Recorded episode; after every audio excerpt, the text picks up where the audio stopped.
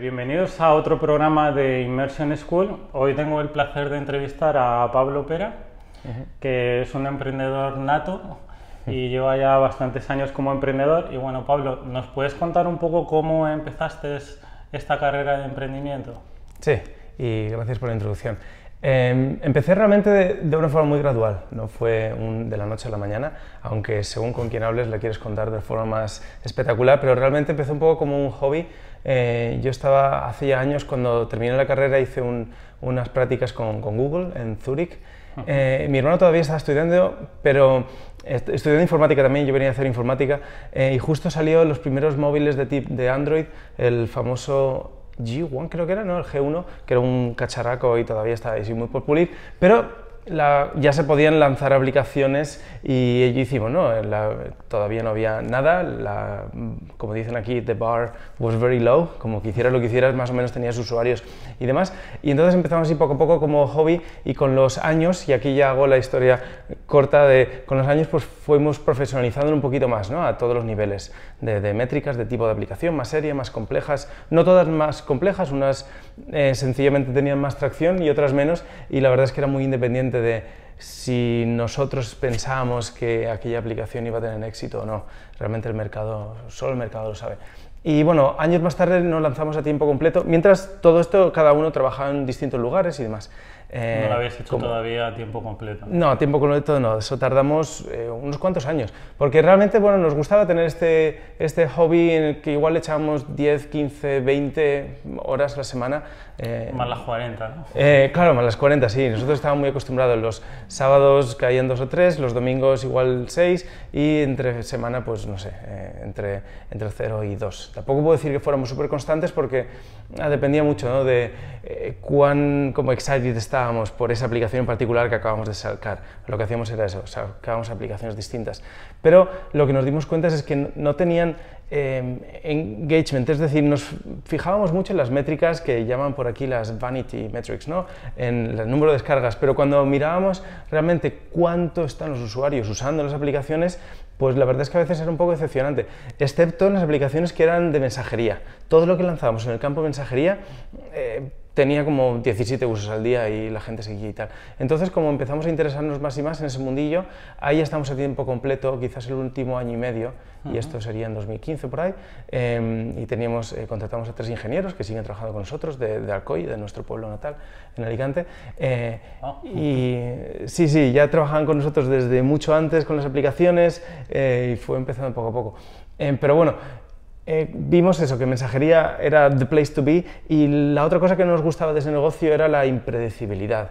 Como decía antes, em, nosotros pensábamos que esta siguiente aplicación iba a ser lo mejor desde la invención del bollicao y luego resultaba ser una mierda o lo contrario, una aplicación hecha en dos patadas tenía mucho éxito y tal.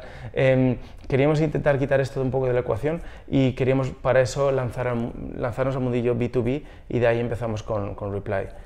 Eh, que fue la empresa que lo creó. Para los que no conozcan Reply, ¿nos puedes contar un poco de ella? ¿Qué, sí. hace?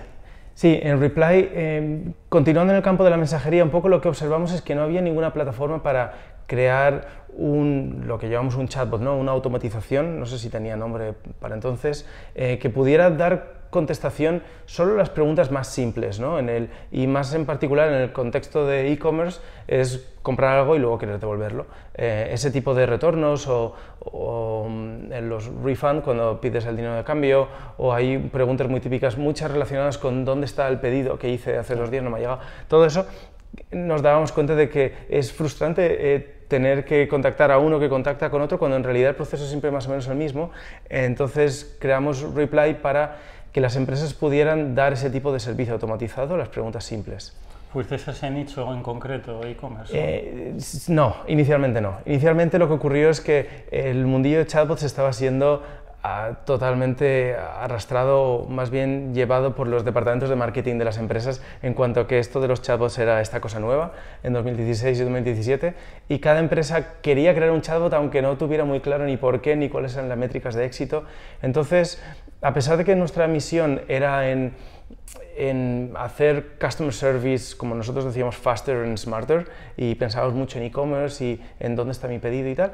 Realmente eh, los de marketing como en cierta forma nos arrastraban, ¿no? Ellos, son, ellos tienen los, los budgets y la iniciativa, sin embargo los equipos de operaciones, los equipos de customer service con los que realmente queríamos trabajar, eh, esos son más reactivos y cuesta más entrarles con un pitch de ahorrar costes Em, sin embargo, los de marketing realmente únicamente querían marcarse ese pin y lanzar la siguiente campaña de engagement. ¿no? Eh, vamos, fundamentalmente nos llevó como dos años y pico conseguir, digamos, escapar un poquito de, de, las garras de, los de marketing y realmente pivotar hacia... Esto venía un poco a la pregunta que te quería hacer un poco de cuáles, eh, cuáles han sido tus primeros clientes dentro de Reply y cómo, cómo habéis conseguido esos primeros clientes, cómo fue esa primera atracción. Sí, de hecho, sí, totalmente en esa línea de, marketing. Eh, uno de nuestros primeros, quizás el segundo incluso, fue Starbucks. Em, pero claro, no digo Starbucks Global con un contrato de 2 millones para todo, la, sino era un equipo que estaba haciendo, preparando el lanzamiento del Pumpkin Spice Latte, que es el latte este con sabor de, calabaza.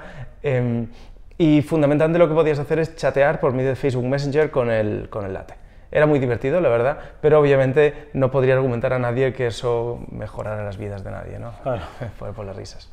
Em, y luego a raíz de ahí eh, seguimos, un poco nuestra estrategia era trabajar con estas agencias de publicidad o agencias de, de marketing y demás que trabajaba con las marcas. Por un lado era muy positivo para nosotros porque era relativamente fácil entrar, es decir, hacer un contrato directo con Starbucks sería muy difícil, pero esta agencia ya lo tiene, por tanto tú, nosotros interaccionamos con la agencia y la agencia con las marcas.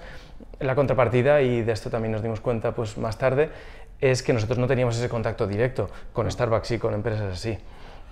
Déjame, déjame ir un poco antes, por ejemplo, hacéis el producto, por ejemplo, Replay tal, la primera beta, que no sé cómo mm. sería esa beta, y cómo sería conseguir ese primer ah, cliente, o sea, esa primera agencia o ese primer partner, o cómo empezasteis. Claro, claro, ya. Em, realmente, eh, si bien Starbucks vino un pelín más adelante, quizás los primeros primeros fueron, de hecho, fue una demo para Bayo, que son los que antes estaban con Sony haciendo pantallas.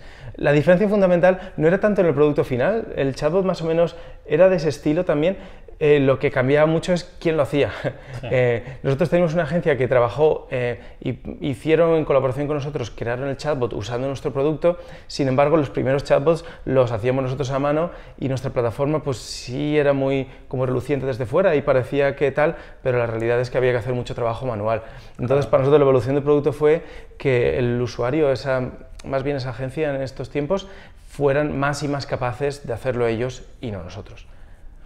¿Y cómo fue conseguir ese primer cliente? O sea, ¿ya tenías esos contactos eh, o, pues, no sé quién mm. hacía un poco más la parte de ventas o, mm. de marketing en la empresa? Ya, pues en esos días lo que hacíamos era tirar de, todo lo que podíamos. Es decir, eh, abrías tu LinkedIn y mirabas quién está mm, remotamente relacionado con algo que podría sonarle y entonces ese tipo de campañas es muy pesado y la verdad es que hay que pedir muchos favores a mucha gente. O sea, era como muchísima puerta fría, ¿no? Sí, sí. Bueno, sí, o, bien puerta fría directamente. No, eso lo hicimos un poco más tarde. Inicialmente era más lo que dirías a puerta caliente, pero con contactos con los que hace mucho que no interaccionas y que les viene un poco...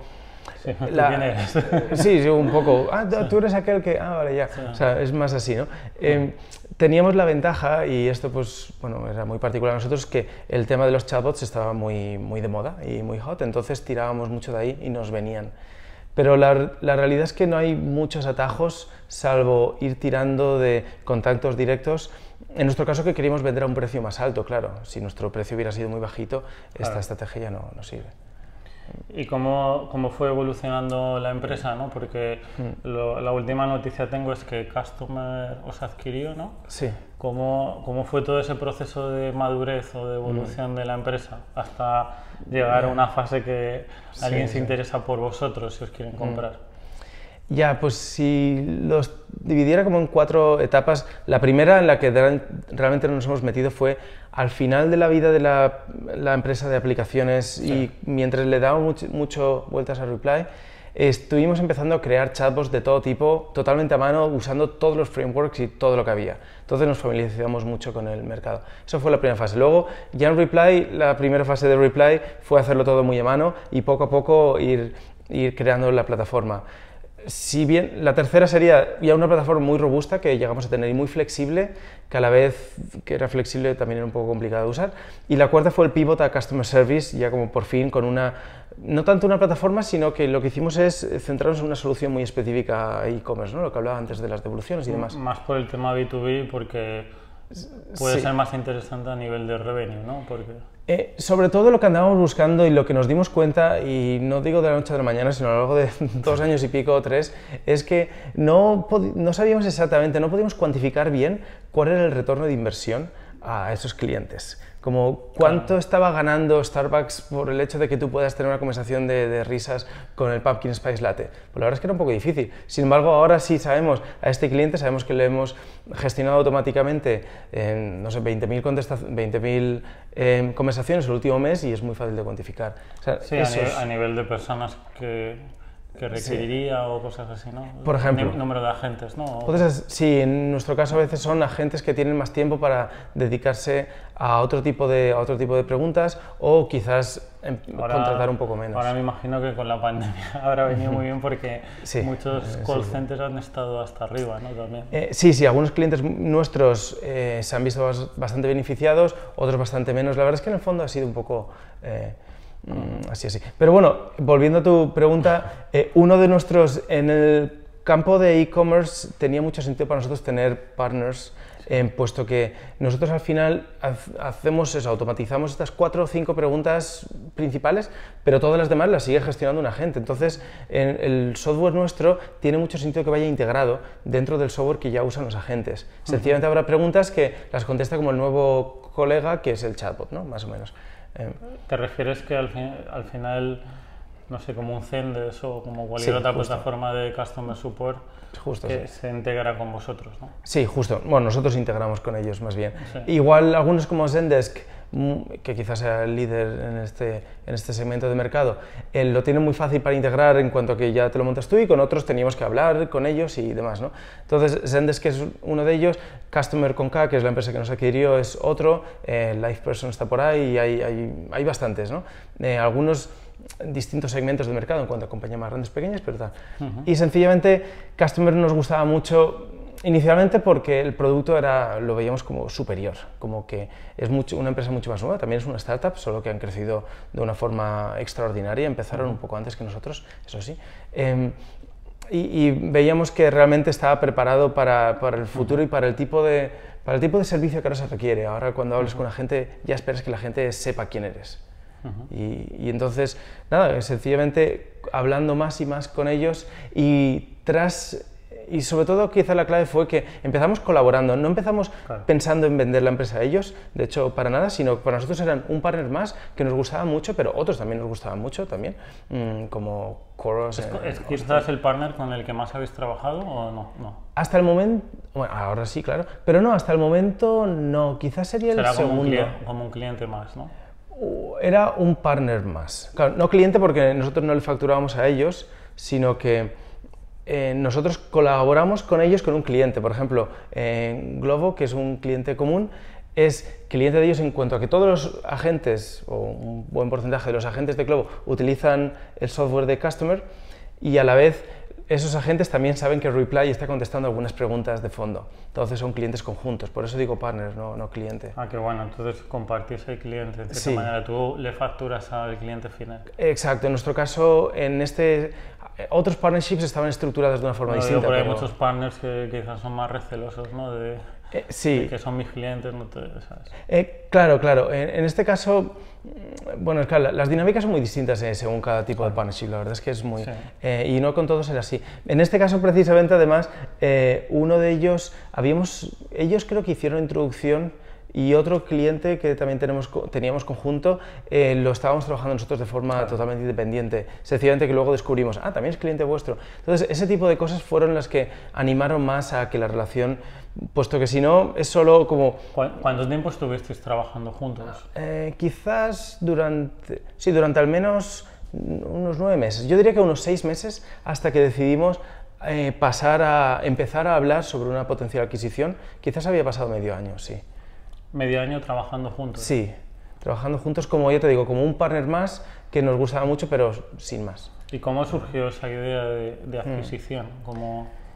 Ya, sencillamente, ya te digo, nos, nos gustaba mucho y les veíamos mucho potencial. Entonces, uno como, más que como fundador, incluso como, eh, como director del, del, board, tienes una responsabilidad ¿no? a maximizar el valor de, los shares, que a, veces es un poquito eh, difícil pensar en esos términos, ¿no? pero eh, nuestra tesitura era eh, cómo vamos a poder crecer más o llevar nuestra misión más lejos, que en el fondo se traduce a, a que incremente el valor por share, ¿no? aunque nosotros no, es que, no somos una empresa pública, no tenemos shareholders de ese estilo, pero sí. pero sí los tenemos, claro, nuestros inversores. Entonces, desde ese punto de vista veíamos que el, la dinámica del mercado estaba cambiando mucho y nosotros como AI para Customer Service, que es un poco lo que hacíamos, ¿no? inteligencia artificial en particular para Customer Service en e-commerce, se estaba convirtiendo en una feature indispensable de Customer Service. Claro. Eh, que es positivo. Por otro lado, la parte negativa de eso es que todos nuestros partners inevitablemente iban o van a tener que dar ese servicio por medio de partners como nosotros o construyéndolo ellos. Eh, entonces, como que nos veíamos en sencillamente no queríamos dejar pasar la oportunidad de que Customer decidiera, bueno, vamos a echarle 30 ingenieros a esto durante un año claro, hacer y lo su propio producto y, y Claro. perder la oportunidad y con los otros partners podría pasar igual. Podría pasar lo mismo, sí. Eh, Entonces era un poco tenso porque cada vez los partners nos querían más, pero a la vez eh, quizás estaban también construyendo sus, pro- sus propias versiones de Reply, aprendiendo con nosotros eh, y eh, entonces, bueno, eso era uno de los, de era los uno de los miedos, ¿no? Eso, sí, eso en la categoría miedos. Luego, en la categoría de, em, bueno, quizás también en la categoría miedos, bueno, pues como startup nosotros teníamos que levantar, eh, acabamos de levantar más o menos capital, estábamos bastante bien, pero más o menos ¿Cuánto habéis levantado? Eh, sí, en total 4 millones. Cuatro Y millones. habíamos todo en fase seed, eh, como en dos fases, eh, no, perdón, dos... eh, Es difícil estos días llamarlo, eh, puedes llamarlo un poco de pre-seed, un poquito de parte primero de seed, eh, pero todo lo consideramos como fase seed en cuanto a que no era dinero para, ya tenemos todo claro, vamos a echarle dinero y a escalar como locos, sino que todavía era, estamos eh, aprendiendo y, y cambiando cositas. Em, y eso, que todavía tenemos capital, pero íbamos a tener que levantar el año siguiente y bueno, pues ahí siempre hay un poquito de incertidumbre. Pero bueno, lo que ya catalizó el proceso que fue en marzo, arrancó la pandemia, ahí estábamos hablando un poco de forma más seria, pero todavía no habíamos firmado nada.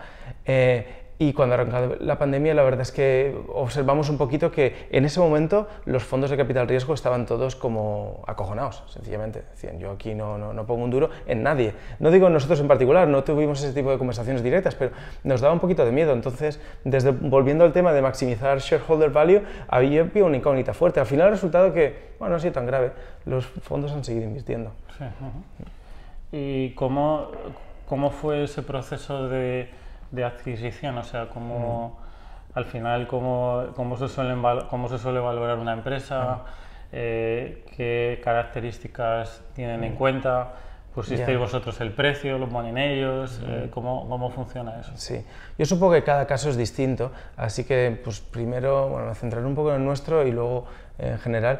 Eh, nosotros estamos en una fase en que, claro, hay muchas cosas, ¿no? Hay cuánto importa o qué, qué peso tiene el talento con respecto a la tecnología, a los clientes y al, y al mercado y al posicionamiento de mercado. Y seguro que hay factores que me he dejado. En nuestro caso, la tecnología ha tenido un peso importante y de hecho Reply ahora mismo sigue funcionando, estamos en trabajo de integración, pero la tecnología era importante, eh, está en clientes importantes y demás. El talento, desde luego, muy importante, eh, todo el, no solo el talento en cuanto a esos ingenieros que han construido toda esta tecnología, en particular los ingenieros de AI, que están muy demandados y tan especializados ¿no? en, en análisis de texto, eh, sino también en el know-how de los chatbots y crear implementaciones, entender qué funciona bien y qué funciona mal en una conversación automatizada. Todo esto es... Y, Quizás estos son los principales. Luego, bueno, en- y el tercer, como tercer factor, si primero diré talento, segundo tecnología, o, o es difícil decir primero o segundo, la verdad es que no tengo visibilidad sobre cómo hicieron ellos su spreadsheet, no, no la tengo, me gustaría verla, pero no lo sé. Quizás la tercera sería a nivel de clientes. Em, Y ese era un factor, pero no tanto. Ellos tenían eh, un revenue muy superior al nuestro, por tanto no, creo que por ahí fuera tanto, a pesar de que, bueno... ¿Os sorprendió un poco la oferta o no? ¿O eh, fue, fue, no sé... Eh, no, nosotros... O sea, vosotros teníais unas expectaciones, expectativas parecidas a lo que ellos os ofrecían. Sí, sí, porque lo que sí hicimos, y hicimos bien, cuando Customer empezó a o habló, no, sé si sacamos, de hecho sacamos nosotros eh, el tema de, oye, y si hablamos de esto, nos introduces a vuestro CEO y lo hablamos, eh, pero cuando, y cuando esa conversación se volvió más seria y más clara hacia la adquisición, e hicimos dos cosas. Una es si plantearnos ciertos escenarios, como cuál es el rango que nosotros estaríamos dispuestos o no y demás, porque... Por lo menos un rango, ¿no? Eh, sí. Como una parte de la negociación. Exacto, si nosotros teníamos un, rango y ciertos parámetros también. Porque, bueno, al final no es solo eso, no solo el precio, sino son las condiciones, es decir, eh, ¿van a entrevistar a los ingenieros y quedarse con 50% de la plantilla o van a ir todos? Cosas así para nosotros eran muy importantes. Ah. Eh, y de hecho, todos los ingenieros, no, todos los ingenieros, todos los empleados pasaron a la empresa empresa em, y siguen todos y realmente desde ese punto de vista estamos muy contentos y, y, es algo que nosotros peleamos pero no hizo falta pelear apenas, como se dio, o sea, estaba claro que iba a ser así. Entonces esas cosas, o sea, es decir, que había algunos factores como ese en que no estábamos dispuestos a dar nuestro brazo a torcer, pues si no ocurre, no ocurre, eh, otros en precio teníamos un rango y quizás otras condiciones, ¿no? pero quizás sobre todo esas. Y por otro lado, lo que hicimos es arrancar un poco un proceso, como fundamentalmente es llamar al resto de partners y decirles, oye, que estamos viendo interés de tipo adquisición, eh, ¿estaréis interesados? Y entonces arrancamos eh, todas esas conversaciones un tanto incómodas eh, con todos ellos. Incómodas digo porque todos ellos saben y la dinámica es muy delicada con partners, por eso otras adquisiciones no sé cómo serán, pero todos ellos sabían que, bueno, si nos compra su partner, el otro partner X, que es competidor de ellos, pues se quedan sin partner, sin, se quedan sin nosotros. Entonces la dinámica la verdad es que es un poco incómoda desde ese punto de vista. Porque en ese aspecto, al, al, cerrar partnership con customer, ya no trabajáis con los otros partners. Claro, de hecho, o sea, no, a largo plazo está claro que no, porque a ver, ellos son competidores. Em, esto sí es algo que también hablamos con, con customer y les dijimos, oye, no queremos no queremos ser unos cabrones con estos. Em, teníamos muy buena relación con, con, otros y de hecho y mantuvimos nuestro, no sé cómo se dice, honor los contratos y seguimos trabajando con ellos durante el tiempo que hiciera falta. Y lo mismo con clientes. Igual hay clientes que encajaban muy bien en el contexto de customer, pero otros no. Y a esos que no, eh, les hemos dado mucho tiempo hasta terminar los contratos y más y servicios para ayudarles a, a migrar y buscar otras cosas. Eh, pero entiendo que desde el punto de vista de los otros partners, pues sí, da un poco de miedo, claro. ¿Qué dirías que, que has aprendido más de todo este proceso? Eh, ¿Qué, crees que, qué parte de tu aprendizaje le podrías dar a, a, otros emprendedores? O... Quizás llegando, bueno, se me ocurren dos cosas. Una es que a pesar de que ahora estamos hablando mucho de vender, de vender una empresa, eh, no me centraría en eso para nada, puesto que eso puede llevar a mucha decepción y sobre todo a, a, decisiones equivocadas. Al final lo que uno quiere es crear un buen proyecto, creer en el proyecto y, y querer que el proyecto salga adelante, ¿no? O sea, es un poco eh, palabra cuota así típica, ¿no? Pero como enjoy the, the path. Eh, y es verdad que eso es importante porque al final, al final es bastante duro y salen complicaciones de todo tipo, ¿no? Eh, y quizás la otra, dentro del proceso de venta, algo que hicimos, pero que podríamos haber hecho mejor, es tratar de compartimentalizar un poco, ¿no? Como que, vale, hay una posibilidad que vendamos, pero también una probabilidad bastante alta de que no. Y si es así, eh, que no nos afecte o que no nos afecte demasiado.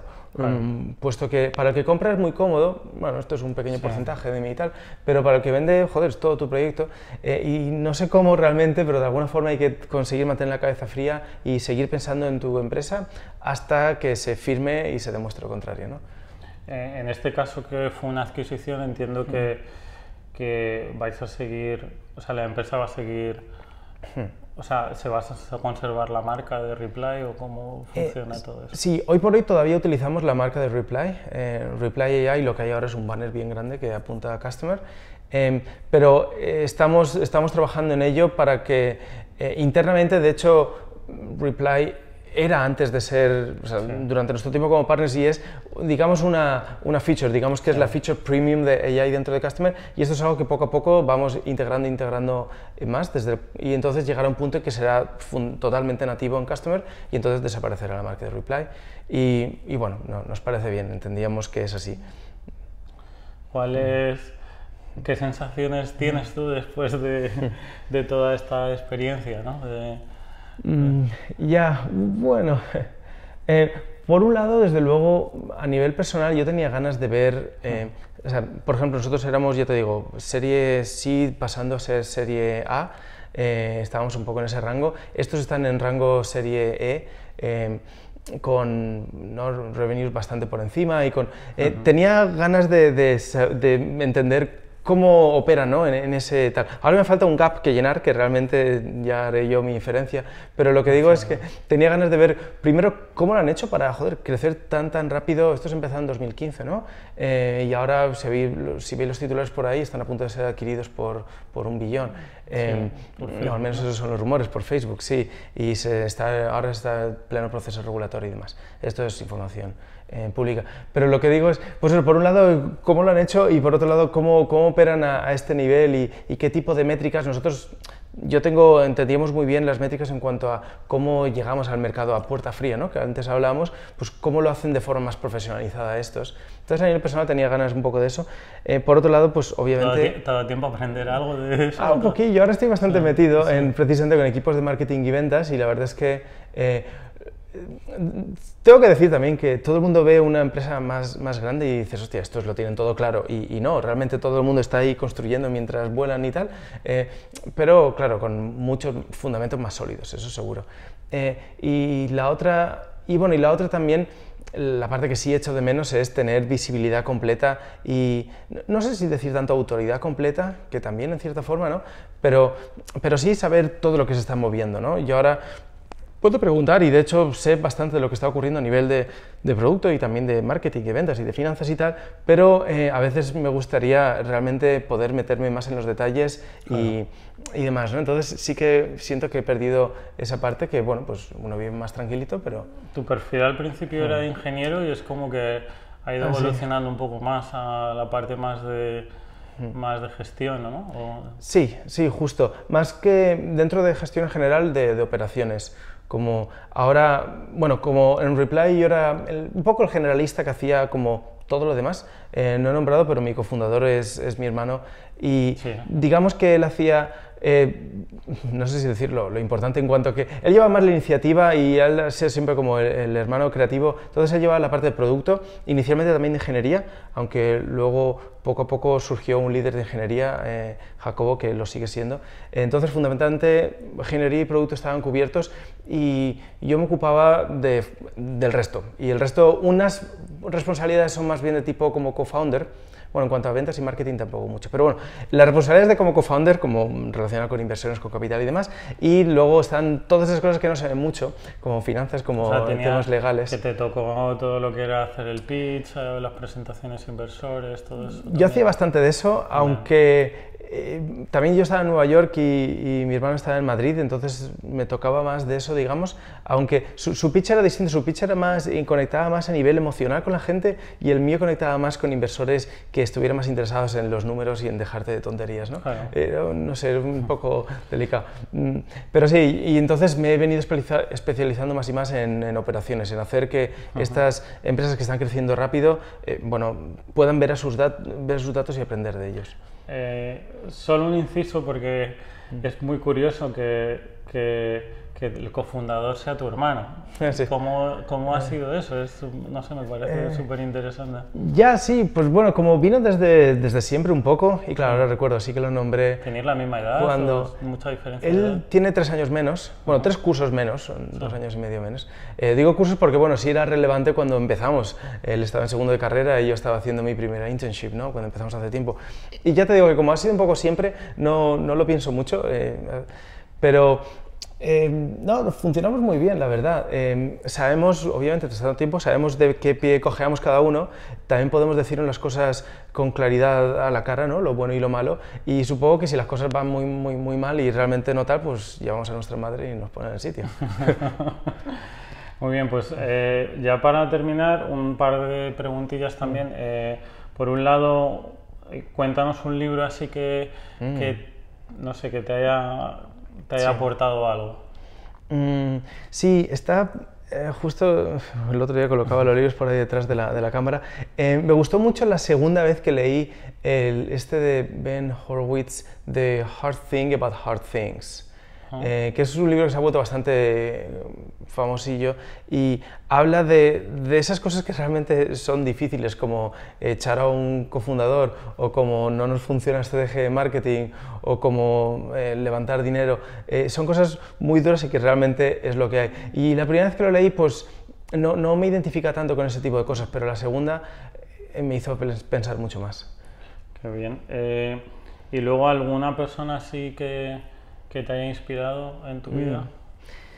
Eh, sí, diría, no tengo como un ídolo que haya seguido manteniendo a lo largo de los años, pero sí recuerdo que eh, aprendí mucho de alguien cuando después de, después de Google pasé a trabajar en el CERN en Ginebra sí. y yo llegaba como, sí. como ingeniero cool de, de, Google que lo ha aprendido todo, puesto que ahí el, la ingeniería era un, todo un craft, como que lo hacían muy, no sé si decir bien, como muy estructurado, con, con mucha academia detrás. Y llegué sí. a un sitio que era un poquito más desestructurado y con código muy antiguo y demás, y yo pensaba que lo sabía todo y era un tío, un ingeniero muy, muy senior, estamos, igual tenía 50 años y seguía ahí dándole al metal, y me hizo darme cuenta de que, de, del toque pragmático que solo la experiencia te da. Y lo sigo pensando en eso, no, no ser tan tozudo lo mejor con la disciplina de hacer las cosas perfectas, sino ese toque pragmático de, you know, 80%, good. ¿Y eso fue alguien que te inspiró en el CER? O... Sí, este, sí, este fue, de hecho ni siquiera el manager mío, era un tal, se llamaba Vito Baglioghi, un italiano, un, un, apellido muy italiano que no consigo sí, y que sí, seguro que no pasa nada que lo pronuncie mal porque no creo que este... no, no, le he seguido la pista a lo largo de los años, esto hace un montón de tiempo. Pero bueno, lo que me refiero es a alguien muy senior que inicialmente piensas, eh, yo sé más porque me acabo de leer estos cinco libros y tal, pero luego te das cuenta, solo mucho tiempo más tarde me di cuenta de que eh, tenía, tenía su, su esto de razón, gracias a la experiencia que, bueno, pues si no la tienes, no la tienes. Eh, y luego algún hábito que hayas adquirido hmm. en el paso de los años, así que... Eh, sí, yo hace muchos años, cada uno tiene su gestor de tareas y su, cada uno se organiza su calendario sí. y sus cosas y tal. Pues la mía la, lo vengo haciendo un montón de tiempo y con un montón me refiero por lo menos 5 o 6 y que no sean que no sean 10 años, que es en mi Trello solo tengo tengo las cosas esas que, que no, en realidad... En tu Trello, has dicho. En mi Trello, sí. Ah, hecho, tú utilizas un Trello personal. Ya uso, tengo un Trello personal, sí. De hecho, las cosas profesionales también las apunto mucho ahí, igual no debería. Pero tengo el, lo que voy a hacer hoy y eso, pase lo que pase, lo hago. Y lo que pongo en esa columna, aunque sean la una de la noche, me voy a acostar y digo, hostia, que me queda esta, esa la hago. Eh, esa hoy. Tengo la de la semana, que no soy tan rígido, pero lo intento ser. Y luego está todo lo demás. Y ese todo lo demás sé que de vez en cuando lo limpio, pero para mí backlog, el, ¿no? de, sí, el, el, backlog ese y a veces haces backlog V2 y backlog V3 y tal, pues de vez en cuando cojo una de esas y me las cargo todas, me da igual lo que haya porque está claro que si lleva ahí un cinco meses no va a pasar. Pero sobre todo la del hoy la hago mucho. También tengo, más tirando a la derecha, ¿no? la del to do, no, perdón, la del doing, o estoy esperando, de hecho la llamo waiting, cuando estoy esperando que alguien me conteste, y eso me viene bien porque lo típico, ¿no? Envías un email a alguien o le pides algo, eh, bueno, no te contesta en una semana, y, pero eres tú el interesado, ¿no? Entonces yo eso lo, lo, respeto mucho. ¿Quién es el interesado y quién es el que debe pinguear? Entonces, sí, para mí el eh, to do this week, to do hoy, pase lo que pase, eh, y el resto... Qué bueno. Pues nada, Pablo, yo creo que es súper interesante la, la, entrevista contigo. Muchísimas gracias por, por tu tiempo.